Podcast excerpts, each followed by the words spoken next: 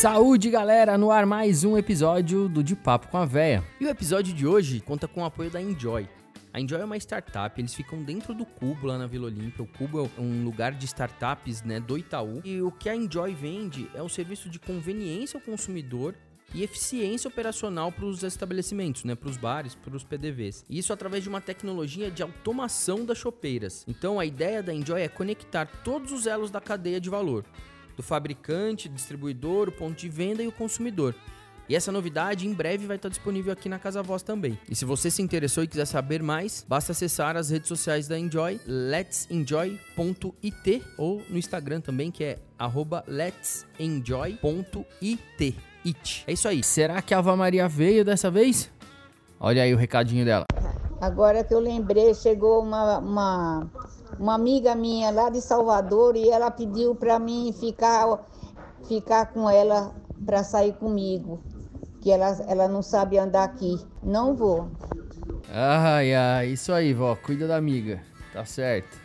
Um beijo. E já que ela não veio, seguimos. E o de papo com a véia recebe o véio. Carlos Velho. O velho contou pra gente como foi a infância dele em Uberlândia, depois em Ribeirão Preto, como foi fazer duas faculdades, uma de contabilidade e uma de engenharia. Ele que fundou o Social Beers, é dono do Tap Tap, um bar num lugar inusitado no centro de São Paulo, que é muito bacana. O programa ficou muito legal. Muito obrigado, velho, por ter vindo e escutem aí, espero que gostem.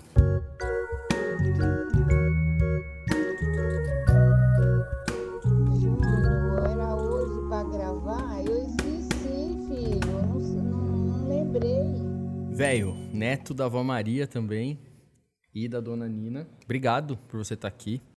Conta pra gente onde você nasceu e como é que foi sua infância. Porra, eu nasci em Uberlândia, Minas Gerais.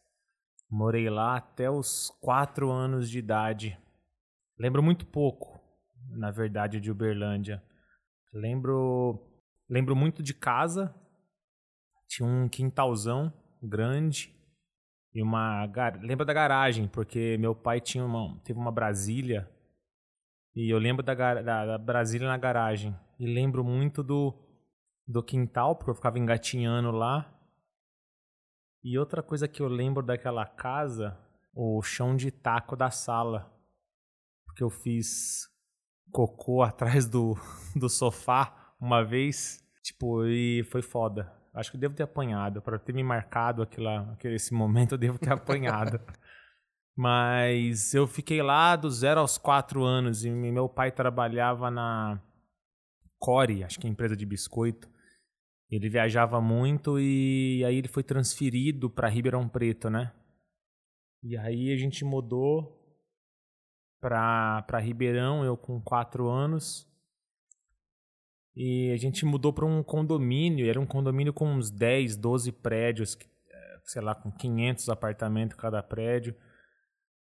E aí eu fiquei lá dos 4 aos 10, 11. Então, sei lá, minha infância foi basicamente descer a rua do condomínio de carrinho de rolemã, brincar de pique-pega pique-esconde lá nos prédios, enfim, soltar a pipa. Cara, é engraçado porque há um milhão de anos eu não pensava em como foi a minha infância. de verdade. Esse, esses sete anos, né, dos 4 aos 11 nesse condomínio foi muito foi muito assim meio que um looping de, de, de, dessas brincadeiras sabe eu lembro muito de pique pega pique pega pique esconde e carrinho de rolemã e pipa isso a gente fazia sempre assim nas férias óbvio né brincava no tinha um parquinho com areia tinha quadra que a gente ficava enfim jogando futebol apesar de nunca ter sido um bom jogador, não sou nunca joguei nada, nunca tive uma coordenação, uma boa coordenação motora, mas enfim, minha infância foi com, muito com esse nome de jogador, pô, você tem um nome de jogador aí, Carlos Velho, é, um... é só o nome. Acho que tudo se concentrou, toda a técnica ficou no, no nome. Lá, em, no, quando eu tinha já 11 anos, a gente é, mudou para um prédio e aí esse prédio ficava em frente o, o colégio que eu estudava, o Marista, lá em Ribeirão Preto já com 11 anos, sei lá, a gente não é mais criança, já começa a ser um pouco mais adolescência, né? E como é que nessa época você teve contato com, seu, com, a, com suas avós? Como é que foi? A avó Nina e o avô Altamiro, eles moravam no mesmo condomínio que eu passei dos 4 aos 11. Então era tipo, era bem tranquilo assim, era, era um lugar comum falar, meu, vou lá no apartamento da avó, descia em três minutos estava lá, entendeu? Legal. Como eu tinha essa proximidade com os avós é, paternos, de vez em quando eu passava, eu dormia de final de semana na casa da minha avó materna, porque eu não, eu, eu não cheguei a conhecer meu avô, avô materno, sim. Então era, era comum também eu dormir principalmente de sábado para domingo lá na casa da minha avó, porque era bem minha avó é italiana, então era bem tradicional ter a macarronada de domingo lá. Então, Essa era a avó Maria. É. Então eu já dormia de sábado para domingo lá, porque eu sabia que sábado, eh, domingo de manhã, meus pais estavam lá e enfim, a gente ia passar o domingo lá. Era comum e, e minha avó morava bem perto de uma praça e nessa praça de sexta e sábado à noite rolava. Eu lembro que rolava um trenzinho, sabe? Tipo, carrinho com. É, a famosa carreta furacão, é, né? Não, não... Que hoje é famoso pra é, caramba hoje é lá. famoso, mas naquela Deve ser época, desde essa época. mais ou menos aí, tipo, tinha a Pantera Cor-de-Rosa, Pica-Pau, sei lá. Então, assim, era bem essas coisas, essa, pelo menos essas memórias eu tenho bem vivas, assim, de do, do sábado, sexta à noite, passear no, no trenzinho e dormir lá. E minha avó, eu lembro que ela.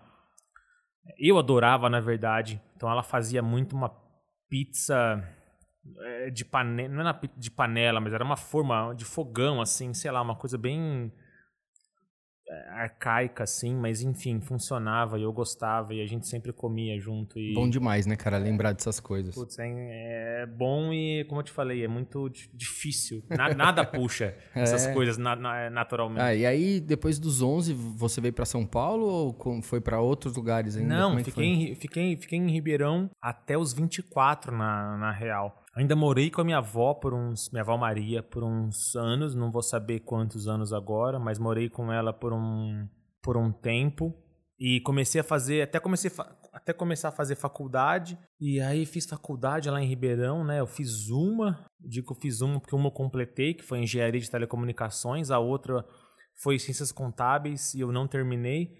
E eu só prestei, eu sempre quis ser engenheiro e prestei contábeis porque era de graça, né? Porque era na USP lá em Ribeirão. Aí eu falei, meu, eu vou prestar. Se eu passar, eu não, eu não lembro. Eu queria, eu queria ter alguma memória do porquê que eu tive esse, esse estalo na minha cabeça de, ah, vou prestar, porque se eu passar eu vou fazer. Eu não sei. Talvez porque muitos amigos iam prestar faculdade particular. Eu, a engenharia lá em Ribeirão, eu fiz na, na Unicoc, era uma faculdade tipo nova, particular sei lá se porque eu vi todo mundo prestando uma pública, eu quis prestar também, eu não sei. Na real, eu não lembro por quê. Mas fazer as duas ao mesmo tempo? Eu fiz as duas. Diferente? Não, Nossa, fiz as duas. Eu, eu passei as, nas duas no mesmo tempo. E aí eu estudava engenharia era integral e contábeis era à noite. Então eu ia de manhã para engenharia.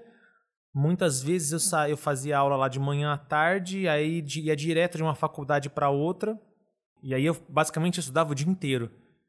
E foi essa minha vida durante, sei lá, cinco anos de faculdade, né? Porque em, em, contábeis noturno eram cinco anos, engenharia também eram cinco anos. Óbvio que eu sempre gostei mais de engenharia e então e além de tudo era, era uma faculdade paga, então qualquer DP, etc, eu tinha que pagar, então com certeza me dedicava muito mais à engenharia. Já contabilidade de verdade, tipo, era bem sacal, era bem chato a contabilidade em si. Não que eu tenha orgulho de falar, mas se eu não passasse, foda-se, eu tava lá já. Engenharia eu acabei terminando logo, né, nos cinco anos, e contabilidade eu acho que eu fiz uns 90% do curso, assim. De 180 créditos eu devo ter feito 160, faltou muito pouco, porque logo que eu acabei engenharia, óbvio, eu quis começar, eu precisava procurar emprego, eu não conseguia eu fiz uns estágios Mas no suficiente final. para te ajudar hoje, assim? Como é que é? Você não, nada. Ah, nada? não. Ah, é é uma, minha, dá uma noção, pelo é, menos. É, na minha visão, assim, engenharia dá uma noção para qualquer coisa que você faça na vida, engenharia te dá alguma noção, entendeu? A forma de pensar, resolver problema, independente do que você vai fazer na vida, você vai carregar a engenharia com você. Eu fiz uns estágios no final do, das faculdades, né? E aí, logo que eu terminei a faculdade de engenharia, eu comecei a trabalhar, precisava trabalhar. E aí a faculdade de contabilidade em si, deixei para o segundo, fui deixando para o segundo plano, mas porque logo no ano seguinte eu acabei engenharia, eu consegui trabalho em São Paulo E a faculdade era em Ribeirão Preto, de contabilidade, então. É, cara, por um semestre eu fui louco o suficiente de toda segunda-feira viajar de, de São Paulo para Ribeirão para assistir uma aula. Juro por Deus, cara, eu saía de São Paulo seg é, segunda, três da tarde, chegava em Ribeirão, seis e meia, sete, assistia a aula na segunda noite, dormia na casa dos meus pais segunda para terça, terça, quatro da manhã eu acordava, voltava para São Paulo. Porque eu, eu, eu, eu, queria terminar a porra da faculdade, eu tinha feito já 90%, e o final era o final, era o final entendeu? Por um semestre eu fiz isso, sei lá, consegui passar numa matéria, mas eu falei, meu, quer saber? Foda-se, eu não vou terminar essa porra. Eu cheguei a transferir, eu, eu cheguei a fazer, não, não cheguei a transferir, mas eu cheguei a tentar cursar matérias na USP aqui em São Paulo. Mas aí eu vi que, cara, ia, enfim, não ia levar porra nenhuma. Não ia valer a pena. Eu já, já, o que eu precisava eu já tinha na minha cabeça. Falei, agora foda-se. Aí eu desencanei de, de contabilidade, e, enfim, segui com engenharia completa e contabilidade e nessa, completa. nessa época, bom, você fazia duas faculdades, você não trabalhava, né? Não dava para trabalhar. E, mas você já era o velho ou como é que de onde já, veio? não, o velho vem de dos meus 15, 16 anos. Como é que foi isso? Cara, foi engraçado porque eu chamei, eu tenho esse apelido porque eu chamava todo mundo de velho, mas eu chamei todo mundo de velho por um curto período de tempo. Tipo, mas acho que foi tão intenso, eu chamava todo, eu chamava tanta gente, tantas vezes de velho que marcou a galera de alguma forma. Talvez só eu tivesse essa intensidade de chamar a galera de velho. E chegou no, e como eu fiz o primeiro, segundo e terceiro colegial na mesma, na mesma escola e a, foi, foi basicamente as mesmas turmas na, na, nos três anos do colegial, todo mundo se conhecia. Era uma, era uma escola pequena lá em Ribeirão Preto e então assim todo mundo se, todo mundo me chamava de me chamava de velho. Professor me chamava de velho. Então e na FEA na, lá na USP, primeiro dia de aula, né, os bichos passam, passavam, não sei nem se fazem isso ainda, por, por, por uma apelidação. Então, primeiro dia de aula, você vai para é um teatro, é um anfiteatro, sei lá a diferença, mas enfim. É, ficam os veteranos na primeira fileira e vai bicho a bi, bicho por bicho. Você fica parado lá na frente de, sei lá, 200 pessoas, veteranos, e, e o cara fala: ah, você é o Ronaldinho. Cara, foda-se por 4, 5 anos você vai ser o Ronaldinho, não, não importa o seu nome. Ah, você é a Xuxa. X, você vai ser a Xuxa. E aí eu, eu dei sorte porque eu já tinha, eu conheci alguns amigos que já, já faziam feia, e quando eu fui a minha apelidação, porra, foda-se, esse é o velho. Foda-se. Então assim, quando eu entrei na feia, já era velho, e aí, cara, é, professor fazia chamada como velho. E você veio para São Paulo para trabalhar? Pra trabalhar. Trabalhar com o quê? Eu, eu, naquela época eu curtia muito essa parte de gerência de projetos, né? Então, tipo, eu trabalhava com TI, né? Segui essa linha de, de, de, de engenharia, né? Fiz engenharia de telecomunicações, mas nunca trabalhei com telecomunicações propriamente. Mais que nessa parte de tecnologia. E aí eu consegui emprego em São Paulo, aquelas, aqueles uh, trainee, e e aí eu fiquei dois anos numa empresa que era uma processadora de cartão de crédito private label. Então, tipo, sei lá, a padaria do Zezinho cartão, quer ter um cartão de crédito, ele ia nessa empresa e falava: Meu, eu sou a padaria do Zezinho, quero ter um cartão de crédito. E aí a empresa lançava o cartão para ele, fazia toda, fazia toda a parte de atendimento, call center, riscos, etc. Fiquei dois anos lá e aí eu fui para uma consultoria de TI mesmo, implementar sistema. É, SAP, nota fiscal eletrônica, SPED, umas coisas bem, bem, bem específicas assim de, de, de financeira, contabilidade. O meu foco era mais genérico na parte de TI do que contabilidade propriamente. Eu nunca fui um cara técnico, né, específico assim, espe... sempre fui mais, nunca fui especialista, fui mais um generalista. Sempre nessa área, nessa consultoria, fiquei uns quatro anos. E aí até que eu fiz um projeto grande numa empresa de, de, computadores e essa empresa me fez uma proposta de emprego. E aí, além de, da minha carreira, entre aspas, em cerveja, acho que é por isso que eu tô aqui, trabalho nessa empresa até hoje. Como é que foi isso, assim, da, o paralelo disso com a cerveja, né? Que quando foi? Você se formou sommelier em 2010. E, mas como é que foi isso? Assim, por que, que você foi fazer sommelier? Você já bebia? Já tinha algum contato com o mundo da cerveja artesanal? Como é que. É, eu acho assim. Eu já bebia, óbvio, vim de Ribeirão Preto. Não, não, mas no sentido de bebia, já tinha contato é. com cervejas? Cervejas, é, cer é, diferente das, da, da Skol por 99 centavos que a gente bebia em Ribeirão Preto, eu acho que o primeiro contato com cerveja artesanal tenha sido com, com Erdinger. Sim. Se é que eu posso chamar de é. artesanal. É, mas acho que pra maioria das pessoas, né? É, então pra gente era. Pra mim era bonito. A galera olhava no, no pub, no All Blacks, a galera vinha aquele copão de Erninger, fazia aquela papagaiada com, com a garrafa. Eu falava, meu, foda-se, eu quero uma porra daquela. Foi aí que eu comecei. Acho na minha memória, né? Foi a primeira cerveja diferente que eu bebi eu lembro que em 2008 ou 2009 também eu fiz um mochilão na Europa e aí você bebe uma porrada de coisa ruim, mas diferente. Você percebe que o mundo tem mundo além, porque nessa época eu já tinha um blog de comida. Eu tinha um blog que inclusive virou livro. Era um blog de chamava Mesa para um em que eu gravava, na época que gravar não era hype, mas eu gravava, eu, faz, eu gravava só vídeo das receitas. O que, que, eu fazia? Eu pegava, como eu não sabia cozinhar, eu estava morando sozinho em São Paulo, numa, enfim, não era bem uma república, porque república para mim é coisa de faculdade, mas eram, eram três adultos que trabalhavam, mas enfim, era uma república. Tipo, a gente tinha cozinhado, daí eu meio que procurava a receita na internet, tentava reproduzir e nunca ficava igual a porra da receita. Daí eu gravava para meio que assim, galera, tipo, eu tô fazendo exatamente igual, tá mandando a receita e tá uma bosta. e aí eu gravava, tipo, eu divulgava a, a, os vídeos, né?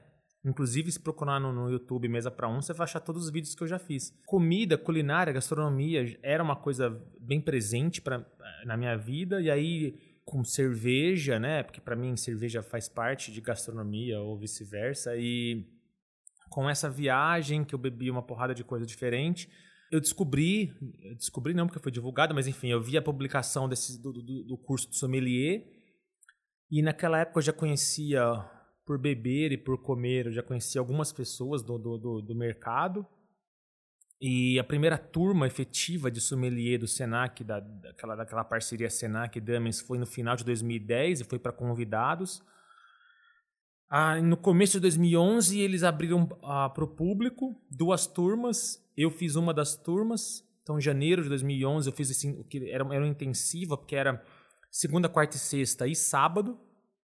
Então, foi um curso de, sei lá, três meses, se não me engano, três, quatro meses, segunda, quarta e sexta, das sete às onze, lá no Senac Penha. Aí lá eu, conheci, eu já conheci uma porrada de gente, né, é, do mercado.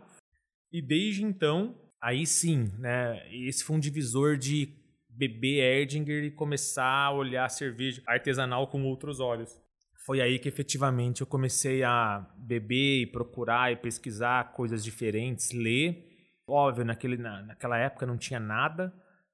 Isso foi, foi 2011. Comecinho né? 2011, é. Agora sim, você tem, cara, você tem um projeto que você realizou que é icônico, acho, no mercado cervejeiro, assim você lançou muitas marcas, né? Inclusive marcas que estão aí até hoje. Como é que foi essa ideia do social, social beers, cara? Cara, assim, é, eu, eu, sempre, a gente, eu sempre joguei muito RPG lá em Ribeirão com, com meus amigos, óbvio, né? Depois que a galera dispersou com faculdades e intercâmbios e, e, enfim, depois a galera meio que se dispersou, a gente meio que parou com essa vida.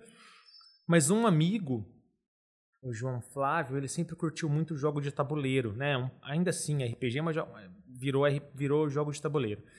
E aí a gente, nas, nas vezes que a gente se encontrava, ele começou a. Ele contou uma história. Uma história, né? Tipo, comentou sobre o Kickstarter, que é uma plataforma de crowdfunding em que uma galera, em que um cara basicamente arrecadou, sei lá, um milhão de dólares com um jogo de, de tabuleiro. Ele queria lançar um jogo de tabuleiro e aí precisava de, sei lá, 200 mil, 100 mil dólares e aí arrecadou um milhão. Eu falei, como assim? Conte-me mais sobre arrecadar Quem um milhão. Quem são esses malucos eu que, gosto que dão de, esse dinheiro? Eu gosto de ganhar um milhão de dólares. Conte-me mais sobre isso. E aí eu entendi... Que ano era... que foi isso? Ah, 2013, 14. Fui entender um pouco mais da dinâmica de crowdfunding. E falei, cara, se o cara lançou um jogo de tabuleiro, por que eu não posso lançar uma cerveja com o mesmo princípio? E aí eu pesquisei, eu lembro, tipo, para mim, isso eu tenho bem claro eu, como eu visitava com alguma frequência os meus pais em Ribeirão Preto, eu lembro que num dia eu tava, eu tive essa conversa num sábado à noite com esse com esse amigo meu e num domingo de manhã voltando para São Paulo, eu fiquei meio que punhetando essa coisa na cabeça, cara, como assim? Como como, como dá para fazer esse negócio de crowdfunding com cerveja? E aí no domingo mesmo eu já liguei para um amigo que foi um dos meus um dos meus primeiros sócios lá no Social Beers, tipo, a gente já sentou, ficou viajando em outras em outras ideias, comecei a pesquisar e não tinha nada, e acho que ainda não tem, tá? Mas o, o que mais tinha, ou o que tinha naquela época, era o crowd equity, que você comprava partes de uma empresa. Uhum. De uma cervejaria, nesse caso, né? Mas é, focado para você fabricar cerveja não tinha. No, no caminho, eu liguei para esse amigo, falei, cara, precisamos conversar, tem um negócio que parece que é bacana. Daí eu já ativei um, o Matheus, que também é um outro amigo meu que eu conheço há 55 anos. Meu, tem isso aqui, acho que é bacana, vamos fazer? Aí a gente sentou, desenhamos o que a gente queria e lançamos. Lançamos no final de 2014. Passamos 2014 isso era 2013 porque a gente começou a montar o projeto no começo de 2014, foi 2014 inteiro quase. E aí acho que no começo de 2015 a gente lançou a primeira cerveja, que foi a sexta-feira, que foi uma colaborativa da Six Point com a Invicta. E foi porque foi essa cerveja ou essa colaborativa porque eu eu que trouxe a Six Point para o Brasil. Então assim, eu é, trabalhei, ou não foi um trabalho, mas eu atuei tipo, como identificar algumas cerveja, cervejarias gringas que davam para ser importadas, enfim, fiz um trabalho assim também nesse tempo, 2013, 14. Mas 15. isso para uma importadora ou para você mesmo? Como é que foi pra isso? Para uma importadora e para mim mesmo. Quando eu fiz para mim mesmo, eu só me fudi, perdi dinheiro. Para importadora funcionou um pouquinho. E até o Social Beers foi foi a galera da, da a revista Beer Advocate nos Estados Unidos fizeram uma matéria sobre a invasão das cervejas americanas no Brasil naquela época e citaram a gente, enfim, publicaram foto, mas e aí foi aí que começou. E aí foi a primeira e aí por também por razões diferentes, conheci cervejeiros na França, trouxe um cara da França para fazer ah, um cara da Le Chavolan, lá da França, para fazer, se não me engano, com a Dortmund aqui. E o Social Beers, ele fez vou chutar aqui, tá, umas quase 20 cervejas em dois anos e pouquinho aí. Foi bacana. Fala um pouco das marcas, assim. Tem marca que, que tem até hoje, assim, né? Tem Não, acho que, que a mais famosa que a gente lançou foi a Juan Caloto. A Juan Caloto, com certeza, foi um case de sucesso muito pelos caras, entendeu? Sim. A gente, você, você conhece, enfim. Sim. E... Não, eu acho, eu acho o case, assim, é muito maluco, porque, assim, eu já tive é, dividindo stand com eles mais do que uma vez em eventos, cara. E a galera, é, assim, ao, ao, jeito que eles se relacionam até hoje com essa galera que pegou isso desde o começo, que, né, que, que são, eles chamam de bandoleiros, né? Cara, é impressionante, assim, cara, o tanto que essa galera tem orgulho de ter lançado os caras, né? E, óbvio, cara, assim, os caras são únicos, né? Eles são pessoas incríveis e são demais, mas eu acho muito legal, cara, mesmo assim, a relação que vocês, o projeto de vocês conseguiu criar com a marca. É, muito. Isso, era, isso, isso foi bacana porque eles fizeram um, o dever de casa muito bem feito. É, óbvio, teve, teve outras marcas que a gente é, é trabalhou. E óbvio, né, não dá para esperar a mesma atitude, a mesma ação de, de, pessoas diferentes, mas enfim, é, é, eu acho que a Juan Caloto é, é, a prova de que, cara, se você tem um, uma história, você tem um, objetivo, você tem um, um, porquê e você acredita e você tem talento para fazer, porque não basta ser ter ideal e então assim isso deu deu muito certo. Eu acho que a, a de verdade a Juan Caloto é um puta caso assim de sucesso é, a gente teve participação, não vou negar, mas assim, o mérito, com certeza, né? Sim. A gente foi uma ferramenta, eles souberam Sim. usar a ferramenta da forma certa. Então tá na cabeça dos caras, entendeu? E eu acho, eu falo isso sempre, assim, quando tem votação, cara. Eu, eu acho a marca, eu olhando como olhar de publicitário, né? Que eu sou marqueteiro, publicitário, eu acho a marca dos caras incrível, incrível, né? Assim, é uma marca incrível e, e, eles são pessoas únicas, assim, ah, eu gosto muito deles.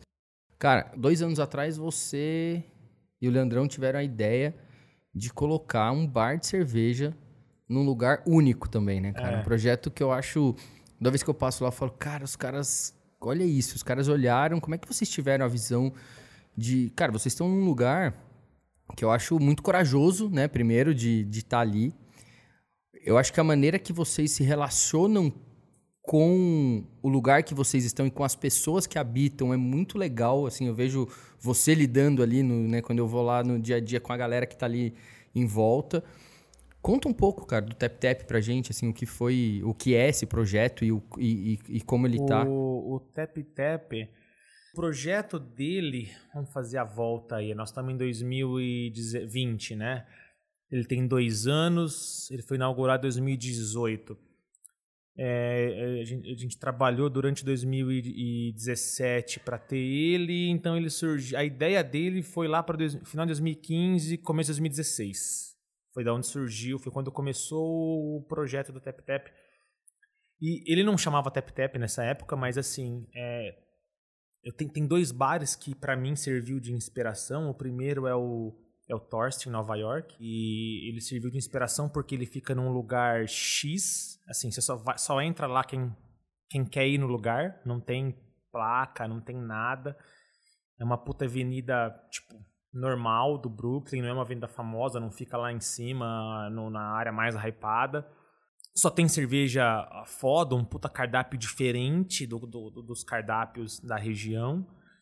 E um outro bar que serviu de inspiração para esse projeto que viria a ser o Tap Tap é o Mikkeller Bar de Reykjavik, que fica no terceiro andar de um restaurante apesar de ter escrito Keller na parede lá em cima, de novo, tipo, é um bar de difícil acesso. Você tem que subir escada, uma pessoa, um cadeirante não chega lá nunca. Você sobe, sei lá, quatro lances de escada para chegar num bar e ter, sei lá, 30 taps foda como qualquer outro Keller bar no mundo. E um bar extremamente pequeno. E aí eu voltei, eu, eu, quando, eu, quando eu tava quando eu voltei, quando depois, depois eu conheci, eu já, quando eu fui pro Mikeller lá em Reykjavik, eu já, tinha, eu já conhecia o Torst, aí eu voltei falando, cara, não tem nada parecido no Brasil. E aí eu comecei a conversar com pessoas que estariam, pudessem estar interessadas, eu tinha uma certa afinidade. Então, assim, o, o, o bar, né, ainda não, ainda não era tap-tap, mas o bar é, quase foi para frente com um grupo de amigos. É, no final ele não deu, e nesse momento ele já era tap-tap, né, a gente já tinha esse nome. E isso, é, de novo, 2016, né? E aí o Leandro é uma pessoa, era infelizmente uma pessoa que eu conhecia desde o meu tempo de, de blog de culinária. Eu conheci ele pelo blog de culinária, ele tinha um, que é o Cozinha Pequena. Então eu conhecia ele já naquela época há uns 10, 11 anos. Uns 10 anos naquela época, 10, é, 10 11. E ele, tipo, assim, fez curso de sommelier comigo lá em 2011, já trabalhava no meio de cerveja como, como gerente comercial de uma cervejaria. E aí a gente realmente fechamos, a gente definiu que a gente ia para frente com isso. É, e aí a gente sempre buscou, a ideia era sempre abrir um bar numa região 100% desprovida de cerveja artesanal, um território totalmente carente disso, independente de qual, de qual fosse. Naquela época, a gente quase foi, a gente quase chegou a fechar em Santa Cecília. Óbvio, naquela época não tinha dogma, não tinha central, não tinha cerveja granel. O povo tá lá hoje não é por acaso, né? A gente também não foi lá não por acaso, porque a gente é uma área que era carente naquela época. E no final não deu certo o imóvel que a gente estava alugando. E aí a gente, por uns, eu lembro de ter uns dois ou três finais de semana em que a gente é, saiu de Santa Cecília andando, sei lá, sábado domingo, e aí ia, cara, rua por rua, andando lá, Aroche, tudo que você puder imaginar lá do centro, a gente é, mapeou, entendeu? Até que, até que onde é o Tap Tap hoje, ele foi o último bar que a gente, foi o último lugar que a gente viu. Depois de dois, três finais de semana que a gente, sei lá, tava com vários lugares é, anotados, mapeados, a gente estava subindo a Ipiranga, lá na outra, na esquina oposta do Tap Tap, e aí a gente olhou uma esquina com uma placa, uma faixa de alugas. Eu falei, caralho, man. Se nós que estamos aqui do, do, outro lado enxergamos lá, tá fechado, só com um negócio alugas, óbvio que a gente estava procurando, então um alugas se ia pular nos nossos olhos. É, falei, caralho, vamos ver essa porra. No, no, no mesmo dia, que era um sábado, a gente já ligou para imobiliária, agendamos uma visita na segunda, terça-feira. Era uma ótica lá. Estava fechado já uns três, quatro meses. E era, era um, é um espaço, naquela época, era um espaço maior do que o que a gente queria. Era um espaço mais caro do que estava no nosso plano. Mas era uma esquina, e a esquina chamou muito a nossa atenção. E, é, enfim, a gente, eu sinceramente naquela época não conhecia muito o centro, conhecia os lugares mais tradicionais, mas não conhecia muito o centro, a, a população, a, enfim, a galera que, que passa por lá. Mas a gente ficou lá no sábado e a gente viu a quantidade de pessoas que estavam passando. Falei, cara, é ridículo. Tem gente passando aqui toda hora. Para quem não, não, não, sabe, né? Para quem tá escutando, é, o Tep Tep fica em frente à Praça Roosevelt. É, a, a Praça Roosevelt é uma praça extremamente icônica na, na, no centro. Para quem mora naquela região, foi reformada, passou por algumas mudanças pela, da, pela prefeitura já, algumas vezes. Tem na rua da Praça Roosevelt tem, sei lá, uns 15 bares, sem brincadeira, tem uns 15 bares. Tem uma escola de teatro, né? Tem, Os... tem escola de teatro, tem teatro, inclusive tem um, um, baita teatro que tá, que tá, tá em reforma já faz alguns séculos, mas a gente acredita que vai terminar agora. Só que todos os bares é, tipo, é um bar que vende litrão. Uns vende Heineken, a maioria vende Skol, Brahma, o caralho. Bar de espetinho, que é o bar do Biro, que inclusive eu super recomendo como espetinho lá direto. Tem vários bares tradicionais, entendeu? Você fala do Papo, Ping Petit, todo mundo conhece. É um puta bar foda e fica ali na frente. E, e a galera, cara, Roosevelt é, é, muito foda porque, assim, antigamente tinha... A galera fala, meu povo vem pra Roosevelt na sexta, volta para casa no domingo. Esse povo simplesmente fica na Roosevelt. Se você chega lá... Eu lembro que, cara, quando a gente abriu, de domingo para segunda, três da manhã, tinha bar aberto. Cara, domingo para segunda, três da manhã. É muito louco, né? Já tem bar aberto. Só que é uma região, uma galera pode imaginar, totalmente fora do eixo de cerveja artesanal. Né? A gente, o nosso conceito do Tap Tap sempre foi um bar de taps, é óbvio, né? Com torneiras, chopes, cervejas artesanais. E tanto é que a gente, eu e o Leandro, a gente teve algumas conversas, discussões do tipo, meu, vamos colocar Heineken. Falei, cara, mas se a gente colocar Heineken, o, bar do lado tem Heineken. Já que a gente vai ser foda por causa da cerveja, a gente vai se diferenciar por causa do nosso produto. A gente não vai servir Heineken. E apesar de eu beber Heineken pra caralho, o Leandro beber Heineken pra caralho, tipo, não, a gente não vai servir Heineken. É a nossa essência, entendeu? É o que nos, é, entre aspas, no bom e no mau sentido, é o que nos diferencia. Uhum. E eu acho que o mais legal de tudo do bar é aquele cantinho que vocês têm ali na, na viradinha, que tem acho que dois ou três. É, balcão. É um balcãozinho, a gente cara, é muito legal balcão, sentar ali, cara mas um balcão não só que as pessoas sentassem, que a gente tem os dois, a gente tem um balcão que a galera senta tem um balcão que a galera não senta, só pede. Porque, cara, a gente acredita muito no, no, no, no, no produto, a gente acredita tanto no produto e tanto no conceito que, cara, quando, quando você. A gente, a gente, eu costumo brincar, né? A gente brincava muito. A galera entra para saber o que, que é e fica pelo que tem. Então a galera chega no balcão e não, não, imagina o que tem, porque não tem placa, não tem nada. Você vai em bar, qualquer bar de cerveja, 99,999% dos bares, você vê o, o, o, o, cardápio na sua frente. No Tap Tap você não vê o cardápio na sua frente, você não sabe o que está engatado. Você vê um cardápio no balcão, é uma peça, é importante, mas está ali, pequeno. Cara, a casa, você vai, você vai entrar por causa do Tap Tap. Você vai, quando, quando você chega, você vai ler o cardápio, provavelmente a galera não vai entender nada, o nosso público não entende absolutamente nada, não todo ele, mas a grande maioria dele não entende nada. O público não é acostumado, então a gente, o atendimento é extremamente importante. Então assim, pra gente atender, explicar, conversar, é, apresentar o produto é, é, era importante desde o começo, ainda é, mas no nosso projeto ele já era o que a gente buscava, o balcão, entendeu? Então assim, a gente sempre primou pelo balcão e aquela esquininha, porra, tem cliente que sempre vai lá e a gente tem muitos clientes que sempre vão. o cara chega, senta ali, a gente conversa. O cara passa, sei lá, duas, três horas ali trocando ideia. Não, é muito legal, cara. E acho que assim, é, é muito diferente mesmo, é o que você falou, é um negócio que não tem. Então é muito legal e eu acho assim, pô, parabéns. Quando eu vi a primeira vez, eu falei, cara, que doideira, esses malucos abriram um bar aqui, cara, como assim? E depois que eu fui, eu falei, nossa, cara, entendi o que é o Tap Tap. E é muito legal. Ô, velho, você tem um, uma ligação muito forte com os heavy users de cerveja, né? Você é, faz parte ali desse, desse grupo. Não foi você que me contou, mas eu, eu fiquei sabendo ali, eu tô no grupo e também conversei com algumas pessoas, que você conseguiu uma cerveja meio inusitada né, que vocês trouxeram ou você foi buscar. E essa história ficou meio o pessoal falando ali, e, pô, Eu queria que, que você contasse como foi, cara, e o que é essa cerveja. Como é que foi isso, cara? Como é que você conseguiu essa proeza? Não, nada, nada a gente faz. A gente não faz nada sozinho, não foi. Eu, enfim, imagino que você esteja falando da OWK. Exatamente. É uma cerveja extremamente rara, né, de ser encontrada, bem difícil de ser encontrada, bem boa.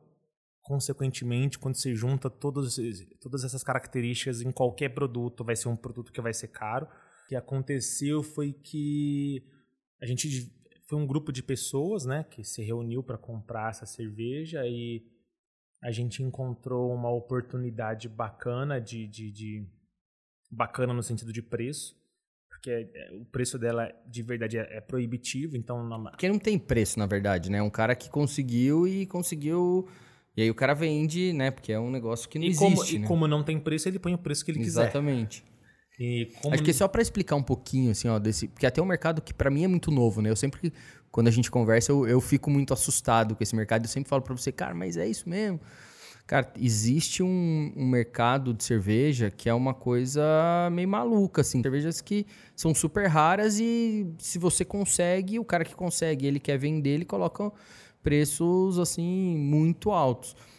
É, conta um pouco, assim, do que é esse mercado secundário, como é que funciona isso e depois volta nessa história, cara, porque é muito Não, interessante. Eu, eu Só para as assim, pessoas entenderem, Não, assim, como claro, é que é isso. Claro, eu, eu, eu, e, cara, existe esse mercado secundário ele existe em qualquer nicho. Sim, carro. Exato, carro, relógio, é, relógio caneta, óculos, sim. tênis. Sim, é, sim.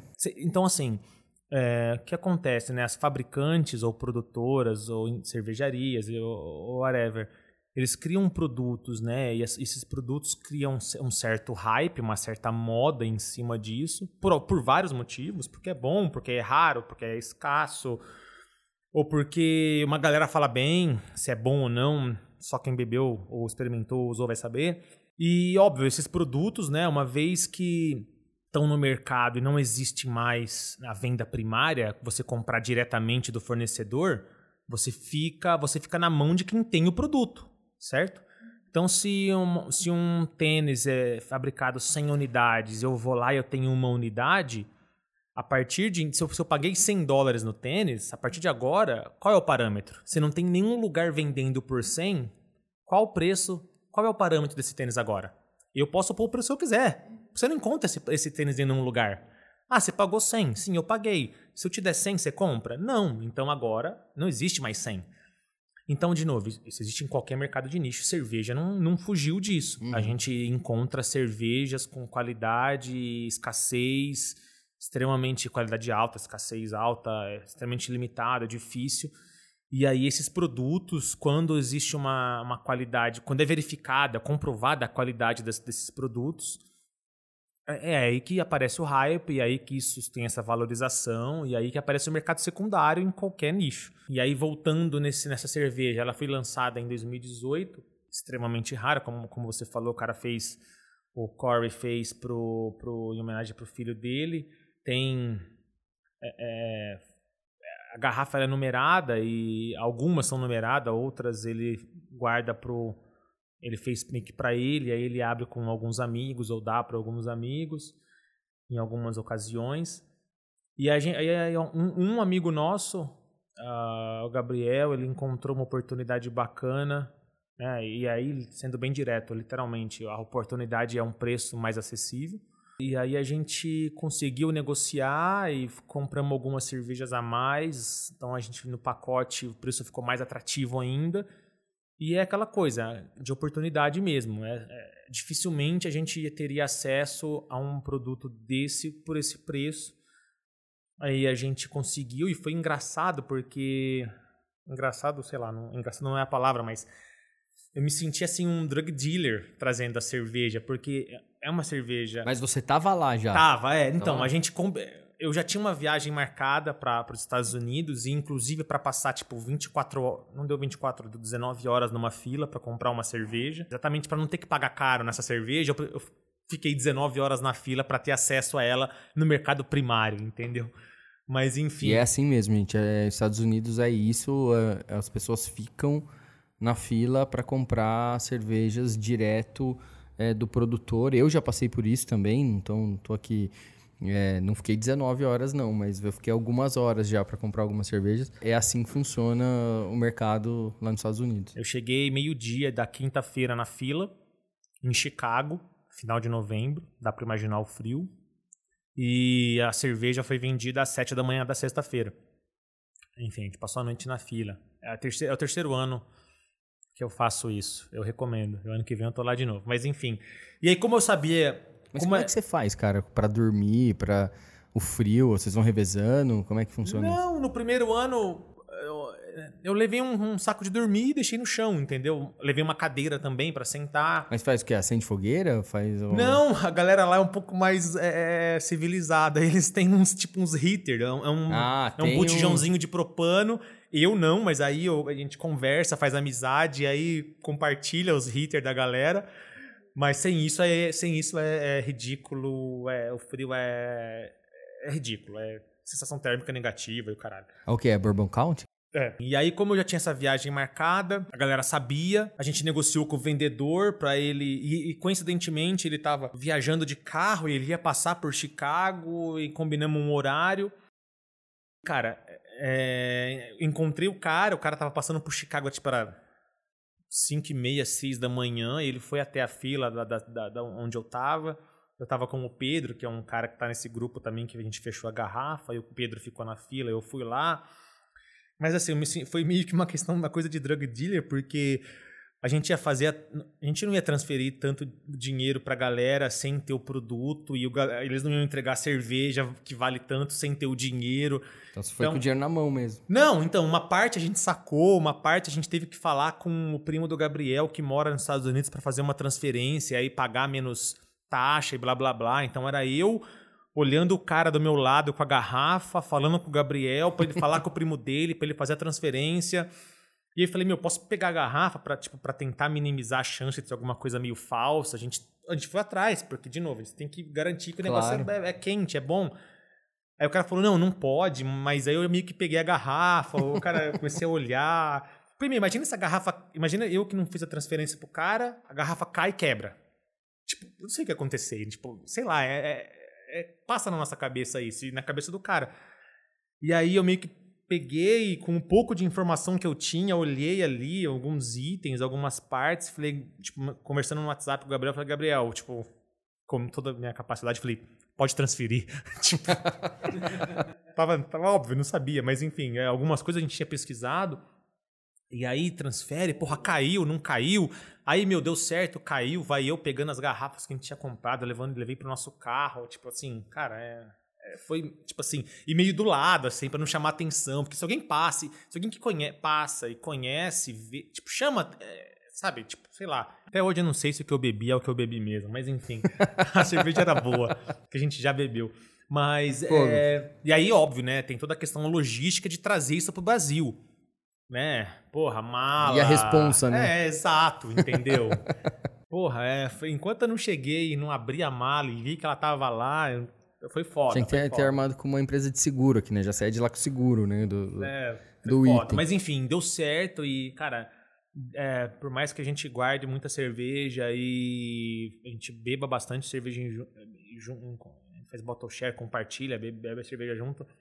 Essa era uma que a gente queria é, realmente é, aproveitar e beber logo, entendeu? Sim. Então a gente estava ansioso, ser, né? óbvio, e, mas a gente queria e a gente, na que a gente bebeu faz umas duas semanas, se não me engano.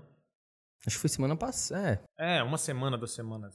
Ô, velho, fala pra gente, cara, uma coisa que te irrita no mercado cervejeiro. Uma coisa que me irrita no mercado cervejeiro é prepotência. Tem muito. Das pessoas. Das pessoas e como são pessoas que gerenciam empresas das empresas. Boa. A coisa que te faz acordar e falar, pô, apesar de você ter outra profissão, de você ter outro trabalho, você continua e é um dos caras, acho que ícones desse mercado mesmo, por toda a sua história, por tudo que você fez, não só por você, mas pelos outros, que eu acho que é a parte muito legal da sua vida dentro desse meio.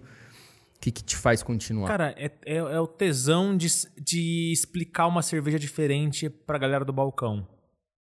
Porque isso é engraçado. E, é, e essa é um. Se é que eu. Não sei se eu tô em condições de dar dica, mas. Se eu tenho essa condição, mas Claro que tem, pô. É, é engraçado porque às vezes a galera, né? Eu ouço muito vendedor e muito donos de cervejaria que vem vender, cerve vender cerveja para mim, para eu vender pro, pelo bar, né? E a galera fala, porra, tal bar não quis comprar porque a galera não me conhece. Aí eu pego e falo, cara, uma das maiores ignorâncias que alguém pode falar é isso, não vou comprar sua cerveja porque o povo não te conhece.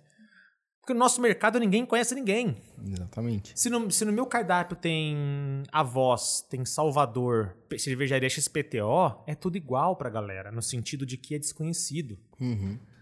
Então, Sim. por melhor que seja a Salvador, por melhor que seja a Voz, por melhor que seja a XPTO, todas as três estão no mesmo patamar. Qual Sim. patamar? Desconhecido. Sim. E aí que eu acho que entra um pouco do, do, do nosso diferencial.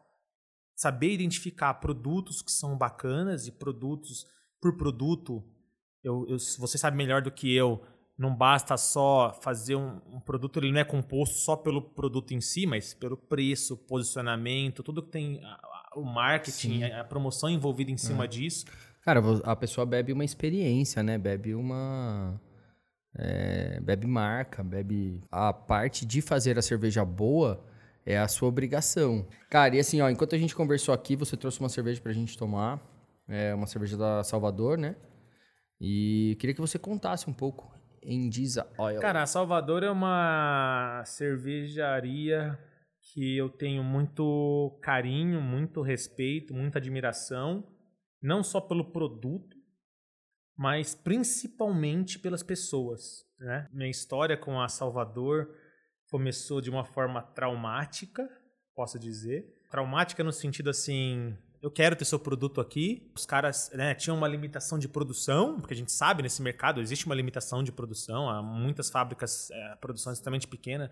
E os caras são tão fodas que no, no, no, no, no brew pub, no bar, enfim, no bar da cervejaria, eles, tipo, eles vendiam basicamente toda a produção deles. Uhum. Mas por outro lado, tinha eu aqui, ávido por poder oferecer uma cerveja dessa para o meu público, uhum. entendeu? Que eu sei que é um produto, sabia que era um produto foda. E o Josemar, né, que é, eu tenho muito contato junto com o Léo, e falou, cara, não dá, não dá, não dá. Eu cheguei e falei, cara, porra, que merda, como assim não dá? Eu sou alguém querendo comprar. Como não dá para você vender? E realmente não dá. E aí, nesse, nesse momento, tipo, eu, e foi logo no começo, e aí sim eu consegui entender a situação que eles estavam. E, cara, na primeira oportunidade que ele teve, ele me ligou e falou: velho, tem um barril, vou te mandar. Tipo, é... e aí, desde então, óbvio, né, nesse tempo eu pude mostrar um pouco mais do, do que era o Tap Tap, do cuidado que a gente procura ter com a cerveja, do nosso trabalho. Não era só um, um cara X pedindo a cerveja do cara, porque acontece muito de Sim.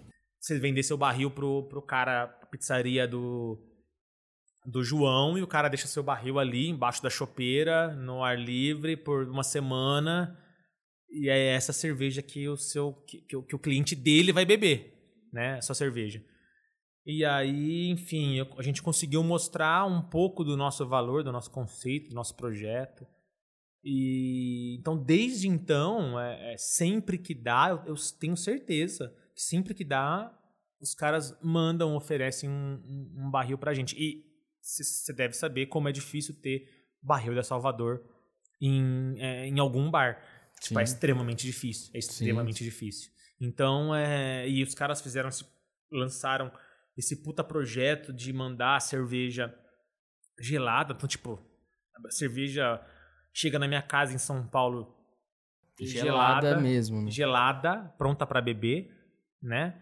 E eles lançaram várias versões da Engesa e essa é a, a, a, versão, entre aspas, pura, né? Sem nenhum adjunto dela e veio num dos, dos kits é, deles. Não, você... os kits deles são muito legais. Quem puder aí pesquisar, é, acaba rápido. E eles serviram de inspiração também. Foi uma das marcas que serviu de inspiração para a voz para a gente lançar o projeto Fresh Lagers. Acho que muito foi de receber os kits, né? Eu compro também. É, e realmente é, eles são pessoas especiais, né? O, o, o, e todos eles ali, os sócios são pessoas muito legais e as cervejas são fantásticas. É. Velho, obrigado. Obrigado mesmo aí pelo teu tempo, por você topar essa conversa. Eu acho que foi um papo muito legal, muito bacana. Obrigado mesmo. Show. Eu que agradeço o convite, óbvio, né? Enfim, você é uma pessoa extremamente querida, não só por mim, por todos. Parabéns demais pelo projeto. Hoje a, a voz, a gente sabe que não é só mais uma boa cerveja, tem todo um conceito foda por trás e, e, tenho certeza que a sua cabeça vai, a sua cabeça vai aparecer muito mais coisa boa pra gente e é o que a gente precisa. Isso aí, valeu, obrigado. Tamo junto. Deixa seus contatos aí do Tap Tap, os seus. Ah, então, minhas as, as famosas redes sociais é Carlos Velho Lima, tudo junto, tanto no Instagram quanto no Facebook. E o Tap Tap é Tap Tap SP, da mesma forma, Instagram, Facebook, blá blá blá. Quem responde as coisas no Instagram do Tap Tap sou eu, então você vai falar comigo tanto no, nas mídias do Tap Tap quanto nas minhas próprias mídias. O endereço do Tap Tap é Consolação 455, lá embaixo, do lado da, da, da igreja da, da, da Roosevelt, da, da igreja da Consolação, do ladinho da Roosevelt é uma esquina, enfim. Quando vocês passarem pela frente, vocês vão identificar as torneiras, com certeza.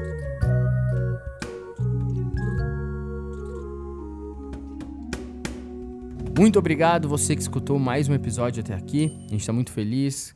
Cada vez mais as pessoas escutando mais, divulgando mais, compartilhando mais. Esse programa é apresentado por mim, Júnior Botura, produzido e editado por RP Podcasts. É isso aí. Valeu, galera!